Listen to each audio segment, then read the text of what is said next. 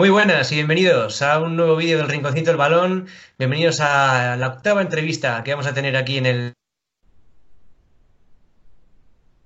Muy especial con un gran tipo que muchos conoceréis, eh, un gran jugador de baloncesto y que aquí en Vitoria, de donde somos yo, pues, pues es bastante conocido porque tuvo una etapa en, en el Vasconia. Antes de nada, Gary, muy buenas tardes, ¿qué tal? Buenas tardes, Coldo. Muy bien, aquí estamos, entretenido, buscando nuevas, nuevas formas de hacer llegar a nuestros espectadores, cómo, cómo hacernos crecer un poquito. Y hoy tenemos aquí, pues, como bien has dicho, un, un jugador conocido en Vitoria como, como es Walter. Bueno, sí, vamos ya con el protagonista, porque nada más y nada menos eh, que internacional con las Islas Vírgenes estadounidenses, eh, exjugador, entre otros, de, del Vasconia, campeón dos temporadas consecutivas de la, NCC, de la NCAA y actual jugador de Saguese Club del Líbano. Walter Hodge, muy buenas tardes. Buenas tardes, muchachos, buenas tardes, gracias por tenerme en su espacio. Bueno, lo primero de todo, ¿qué tal estás tú? ¿Qué tal están los tuyos y qué tal por allí? Pues mira, estoy todo bien aquí en Puerto Rico, eh, compartiendo obviamente con mi familia. Eh, la situación eh, es un poco incómoda, obviamente, para, para todo el mundo, ya que pues, la libertad, pues, tienes que estar en tu casa. Pero creo que es un espacio también pues, bonito porque puedes compartir más con tus hijos, con tu, con tu familia, con familiares que por el, por el básquet no tienes la oportunidad de verlos todos los días o compartir o hablar, obviamente, por el ajetreo del, del, del trabajo. Eh, pero está todo bien, gracias a Dios, controlándose. Ya, eh, obviamente, pues el virus está bajando un poco y eso es lo más importante. Yo quería hacer también un poco una pregunta relacionada pues, con la situación actual. ¿Cómo lleva un jugador profesional de baloncesto una situación como, como la del COVID-19?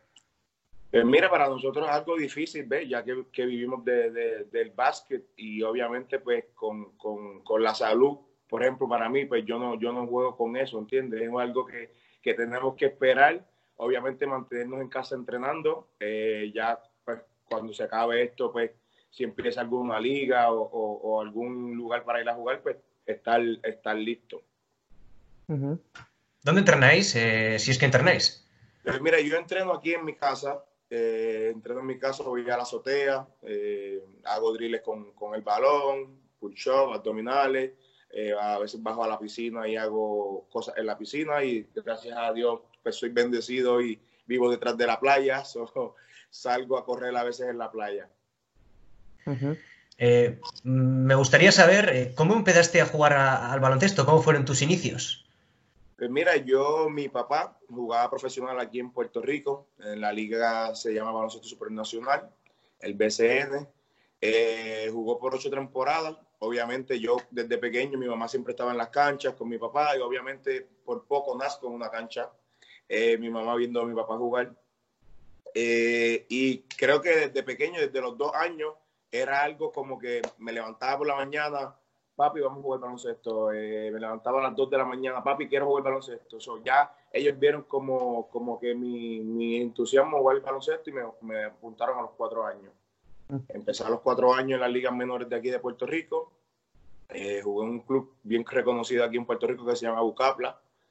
Eh, y ahí estuve hasta, creo que hasta los 11 años o 10 años.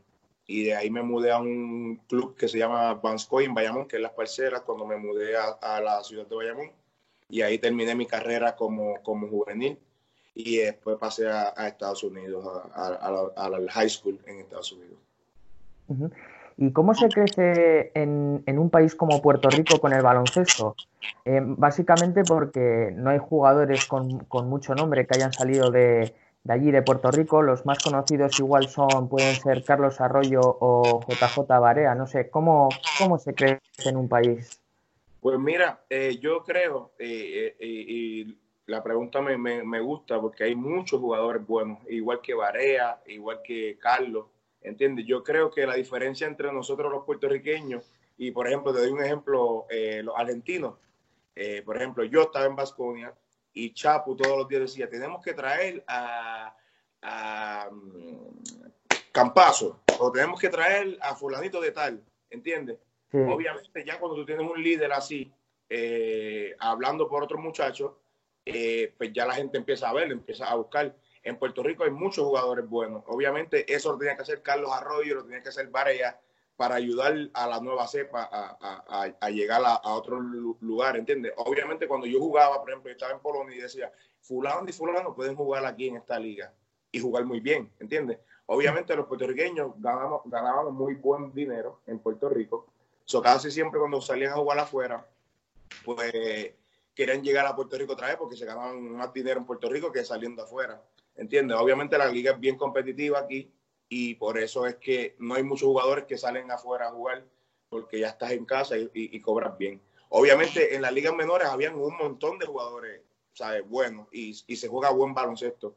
La diferencia es que es más, un poquito más americanizado que, el juego europeo, ¿entiendes? Obviamente a mí me encantó el juego europeo y por eso me pude adaptar en los dos, en los dos niveles.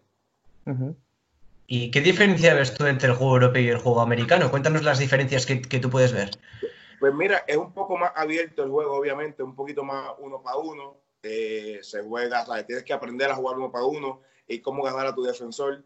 Eh, las ayudas son pocas y se juega un poco más, ¿sabes? Open down, como decimos nosotros. El juego europeo es más un poco más mitad de cancha, eh, pase y corta, un passing game eh, obviamente tuve la oportunidad de jugar con diferentes coaches eh, en Europa y, obviamente de, cada, de todos aprendí un poco.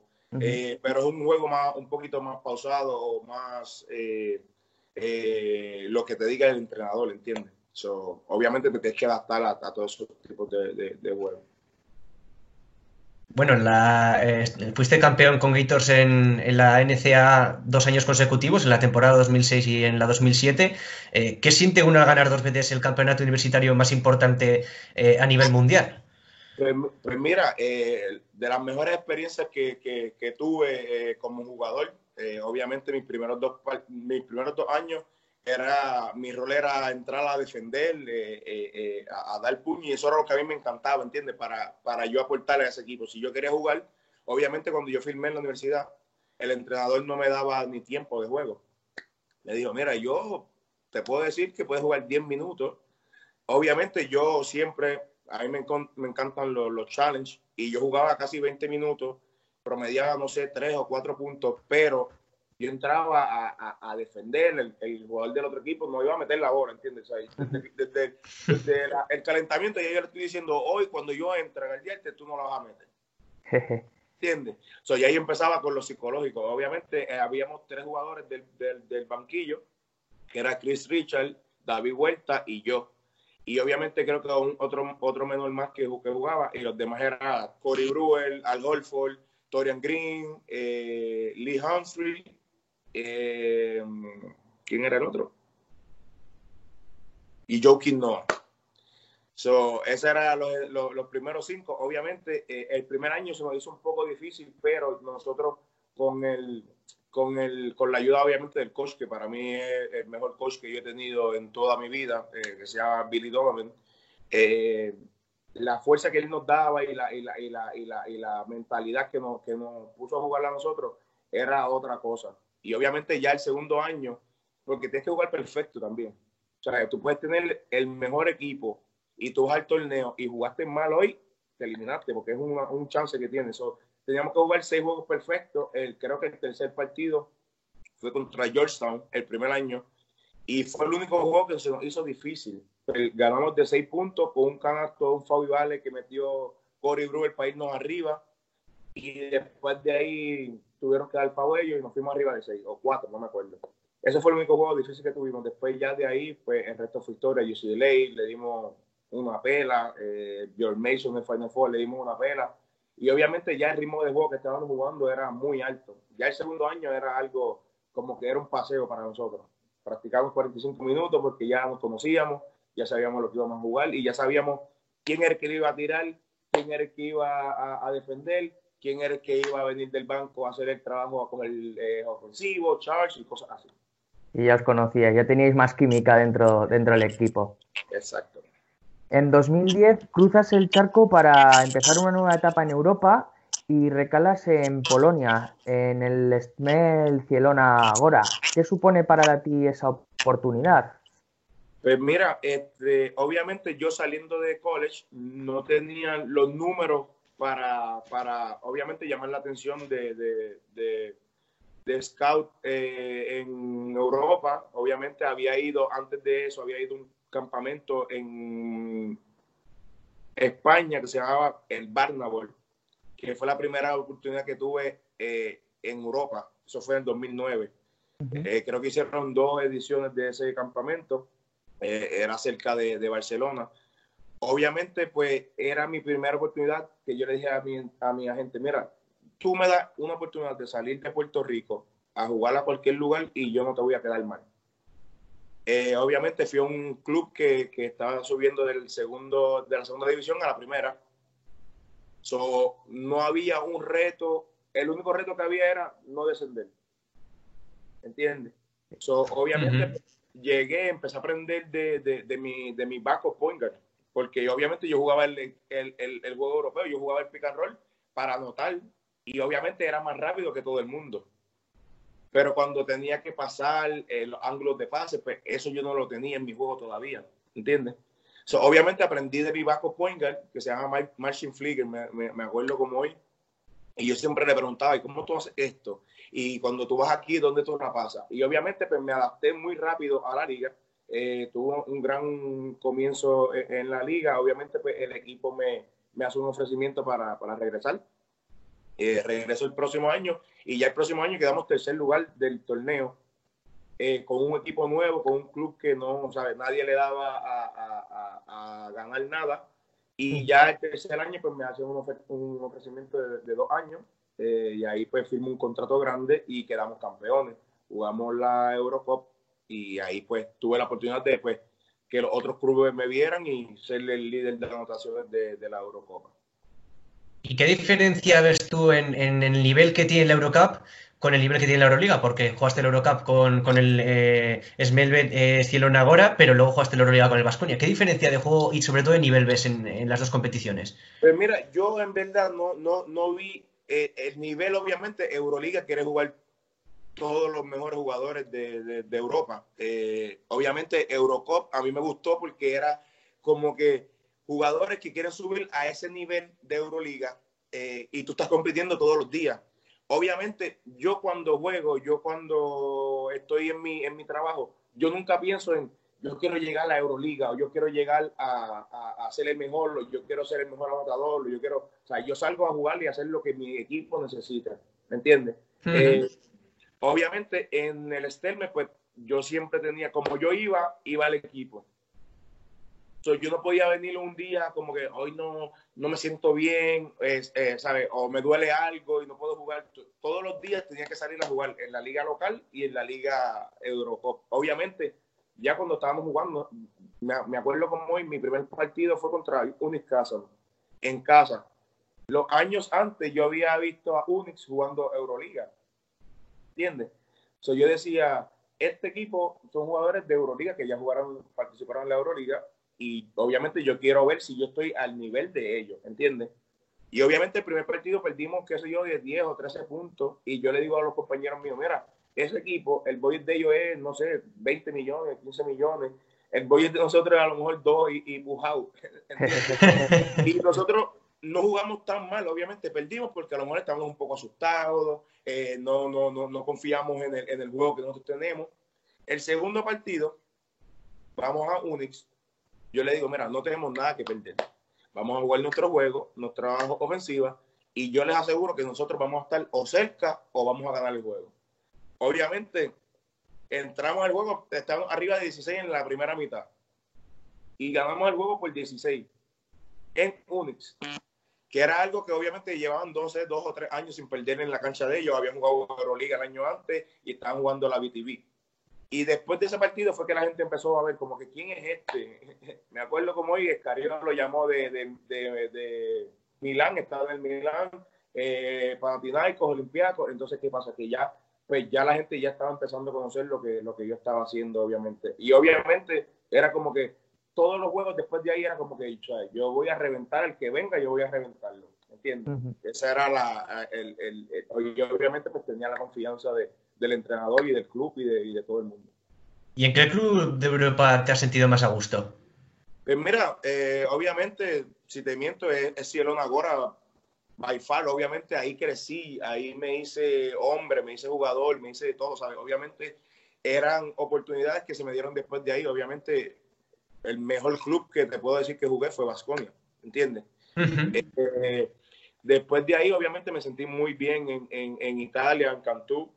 Jugué en Cantú, obviamente fue una mala situación ya que estaban jugando por debajo del nivel de ellos. Eh, y otro lugar que también me encantó pues en el Líbano, que, estuve tres años ahí, es uno de los lugares que, que amo como, como hoy. Y tienes eh, retirada la camiseta en el Estelme Cielo Nagora. Eh, ¿Qué supone para un jugador profesional de baloncesto que le retiren un equipo del nivel del, equipo polaco? ¿Qué supone eso para ti, que te retiren la camiseta? Pues mira, para mí algo impresionante, algo, una cosa que obviamente no, no cambian los MVP, no cambia la emoción de, de, ser campeón, no cambia, obviamente que te hagan algo así en vida, entiendes, que tú lo puedas ver, que todos los familiares lo puedan ver, compañeros míos que, que después jugaban en Euroliga Eurocopa y jugaban contra Stelme y decir, este, mira la camisa del negrito ahí, ¿tú me entiendes? sí, sí. Y todavía está jugando por ahí. Eh, y obviamente eh, eh, en los últimos años el equipo me ha hecho el acercamiento que mira, ven para que juegue, juega con nosotros. Yo le dije, mira, te lo juro y te lo prometo, antes de yo retirarme, yo vuelvo y juego por hasta de gratis, ¿entiendes?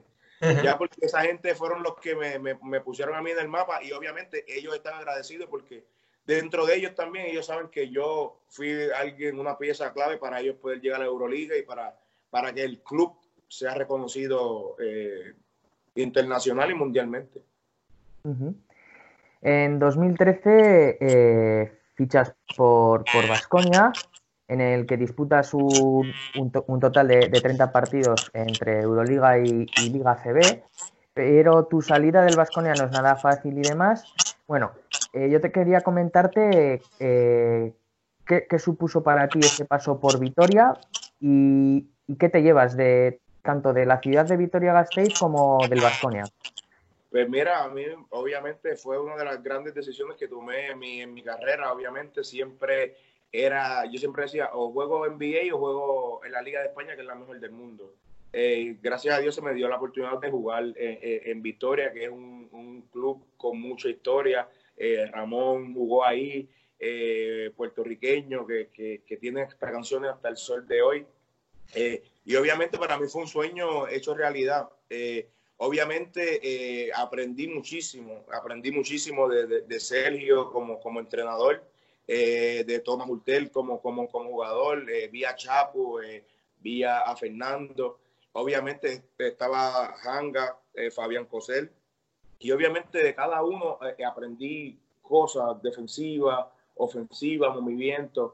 Eh, obviamente no, no entré en un buen momento como, como estaba el club. Eh, era algo como que estamos buscando a ver cómo podemos salir. Eh, y obviamente yo era el, nuevo, como dice, como dice uno. Obviamente como jugador nunca me sentí a mi nivel. te explico, yo soy un jugador que en las prácticas pues tengo que tener tiros, tengo que, que jugar y, y, moverme. Obviamente en las prácticas es algo que nosotros jugamos en el sistema qué es lo que vamos a correr, qué es lo que vamos a hacer. Obviamente eso a mí me encanta, pero ya yo pasé de un lugar como que tengo 30 bolas para tirar o puedo hacer el, el sistema corre por mí a llegarte a un lugar que obviamente tienes a Chapunoción, tienes a Tibor Place, obviamente es una, un lugar que, que, se vende jugadores, ¿entiendes? Tú traes a los jugadores para que, para que los jugadores salgan a mejores clubes, ¿tú me entiendes?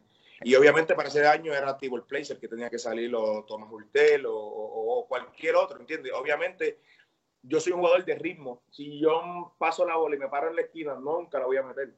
¿Entiendes? Y obviamente eso era lo que me pasaba a mí. Yo tiraba, qué sé yo, un 21%. Nunca me encontré como jugador. Pero como persona aprendí muchísimo eh, de, del personal del club. Me acuerdo Félix, eh, Cajareta. O sea, de personas que aprendí muchísimo del business, eh, hice muchas amistades en, en, en Vitoria, eh, que hasta el sol de hoy hablo con ellos, mi barbero, eh, Víctor, le conocí muchos personajes eh, latinos y de verdad me llevo una enseñanza y creo que saliendo de Vitoria, ahí fue que yo cogí el switch, ¿entiendes? Y obviamente todo lo aprendido ahí. lo saqué aquí en Puerto Rico y estaba demasiado, muy imposible. Obviamente eh, no se me dio la oportunidad después para, para regresar. Yo fiché eh, estando, eh, ¿cómo que se llama? El coach, creo que es serbio, que ahora está en Estel Mencionó ahora de entrenador. Santabac, Santabac. Santabac. Pues yo fiché con Tabac y en el verano pues votan a, a Tabac So, ahí pues entra Sergio, yo dije como que pues Sergio me quería en el Armani el año antes, pues creo que no me va a ir bien ya desde el primer día Sergio nos dijo a mí, hey, van a jugar 20 minutos, no los quiero peleando, no los quiero aquí. Obviamente pues ya un poco del challenge te lo quitan, ¿entiendes? Pero obviamente pues, aprendí muchísimo de Sergio, de su forma de, de cochar, de su forma de, de, de, ver el juego, obviamente de, su de, la preparación antes del juego y obviamente, ¿sabes? Para mí Después de, Billy Donovan, tengo que decir que Sergio Escariolo es uno de los mejores coaches que yo he tenido la oportunidad de, estar ahí. Obviamente no me fue bien a mí como jugador porque no me encontré yo. Obviamente el sistema pues no me beneficiaba a mí. Pero aprendí muchísimo. Obviamente pues cuando me retire me gustaría pues tener algo de su filosofía en, mi, en, mi, en mi juego. Y obviamente pues me ayudaron muchísimo esa, esa etapa eh, a la gente a lo mejor dice como que, pues mira, este, vino aquí, no, no, no le fue bien, pues va a hablar mal del club, pero no, este, en verdad fue un aprendizaje que me tenía que pasar, obviamente, porque ya lleva tres años que todo era lindo, bonito y bello, ¿entiendes? Sí, alguna vez te tienes que, dar un golpe para enterarte. Claro que sí. Y te quería eh. hacerte una pregunta al respecto de, eh, coincidiste en plantilla con Lamar Odom, si no recuerdo mal, ¿verdad? ¿Cómo, era la Marodome en, el vestuario?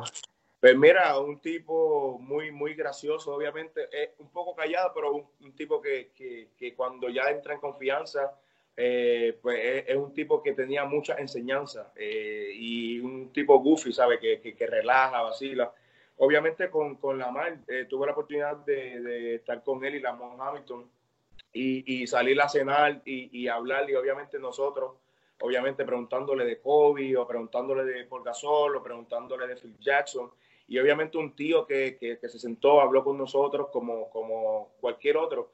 Tuve la oportunidad de encontrármelo el año antipasado en Dubai, estando jugando un torneo yo con un equipo de, de, del Líbano, eh, con Homet, y él estaba jugando con un equipo de Filipinas.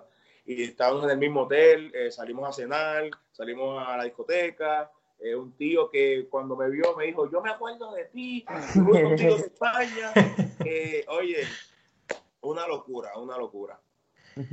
En la temporada que estuviste en el, en el Vasconia, eh, tuviste la oportunidad de jugar uno de los torneos más bonitos que, existen, como es la Copa del Rey de Baloncesto de, España. Eh, ¿Qué te pareció eh, pues ver a ocho aficiones en un mismo pabellón, sentir esa, esa, tensión, esos nervios previos a, un torneo que al final le llaman el torneo del CAP? Pues mira, por poco no lo juego, por poco no lo juego porque ya estaba en esos días que, que, ya apestaba como que vamos a ver cómo podemos votar a este tipo. y, en ese, el, el, el entreno antes se lesiona a Urtel, se doble el tobillo obviamente llevaba, no sé, una semana sin, sin entrenar, eh, solo iba y me, pues, me, paraba al lado. Eh, pues le digo a, me dice Sergio, mira, Walter, eh, prepárate, porque si usted no, no, no, puede, no puede ir, pues vas a ir tú. Obviamente ya Pepe Poeta ya había llegado a, Vitoria. Y yo digo, pero, tú tienes a Pepe, ¿para qué me vas a, me, qué me vas a llevar a mí? Está, está, me dice, no, no, si usted no puede, pues vas tú. Y yo, pues está bien, pues yo hice mi maleta. Usted estuvo fuera, no sé, por dos o tres semanas. Pues llego, obviamente, pues no estaba, no estaba listo para, para jugar, no tenía ritmo de juego. Y me dice Sergio, mañana vas a empezar. Y yo, pero Sergio, tú tienes a, Pepe. y dice, no, tú eres, eh, eh, Pepe no es un jugador que empieza, tú sí. Pepe puede venir del banco a darnos minutos, a arreglar el juego, pero tú, y yo, pues está bien, pues vamos para el challenge. Obviamente nos tocaba Valencia, que estaba jugando a un nivel demasiado de muy alto. Obviamente tuvimos un gran partido eh, y obviamente el feeling de, de, jugar ahí, tener las dos fanaticadas al mismo tiempo, eh, es un feeling súper, súper brutal. Eh, perdimos el partido por un punto porque quitaron una falta quedando no sé cuántas milésimas. creo que Martínez metió el primer tiro libre, tiró el segundo a fallar y se acabó el partido, pero tuvimos un gran partido que, que se nos fue ahí a lo último. Bueno, eres, eh, como se suele decir aquí en España, un trotamundos, eh, porque has estado en muchísimos equipos. Actualmente estás en el Sagese Club del, del Líbano. Eh, cuéntanos un poco tu experiencia ahí en, en, el baloncesto del Líbano. Pues mira, era un lugar que, que estaba habitando hace, hace mucho tiempo, eh, obviamente porque pues estaba jugando pues, a un buen nivel en, en, en, Europa. Obviamente llegó un tiempo que, que yo vi que el business en Europa ya era algo como que o sea, vinieron muchos jugadores de, de, de G League, ya que, por ejemplo, yo llevaba un, un estilo de, de, juego, de, salario, que obviamente llegaron jugadores de G League y lo bajaron. So, ya el mercado estaba dañado, como, como digo yo. Obviamente, eh, cuando tú llegas a una evolución que tú, pues mira, quiero seguir jugando bien, este, estoy jugando al, al mejor nivel y te quieren dar eh, no sé, un dinero que tú dices, pero si yo voy a practicar dos veces al día y voy a hacer esto dos veces al día, yo quiero más plata. ¿Entiendes? Obviamente ya llega el tiempo que yo amo y quiero el baloncesto, pero también yo tengo que tener un futuro para mi, para mi familia. Obviamente eh, el Líbano siempre me enviaban buenas ofertas y yo decía como que este baloncesto yo no lo conozco. Obviamente, hablando como los locos, le prometo campeonato al, al, dueño de mi equipo el primer año. Yo no conocía nada de la liga, no conocía nada, no había visto ni un partido del Líbano.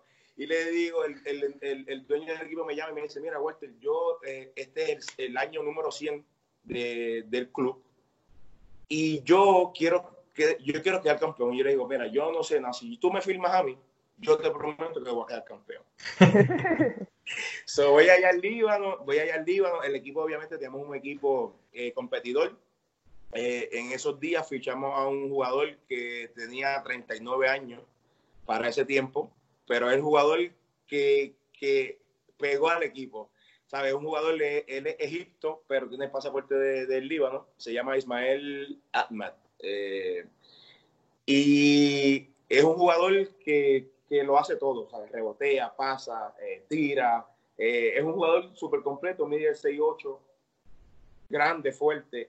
Y en verdad teníamos a Sam John y teníamos a Makram Berramadam eh, de Tunisia.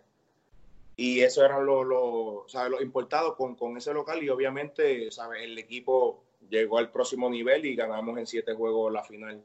Y obviamente para ellos eso fue una locura porque los equipos de ahí siempre ganan o o, o creo que Sayes eran los equipos que, que, eran de tradición que siempre ganaban. Y ya pues ellos tardarse 100 años para ganar un campeonato, yo prometiendo un campeonato, obviamente fue, fue una locura. ¿Y qué te dijo el presidente cuando, cuando tú lo habías prometido previamente? Bono, que me, habías... dio bono, me dio un bono muy, pero muy, pero muy bueno. eh, al, tu carrera, como ha estado en, en muchos equipos, eh, ¿cuál, si tuvieras que quedarte con tu quinteto de, de tu carrera, ¿cuál, ¿cuál, sería?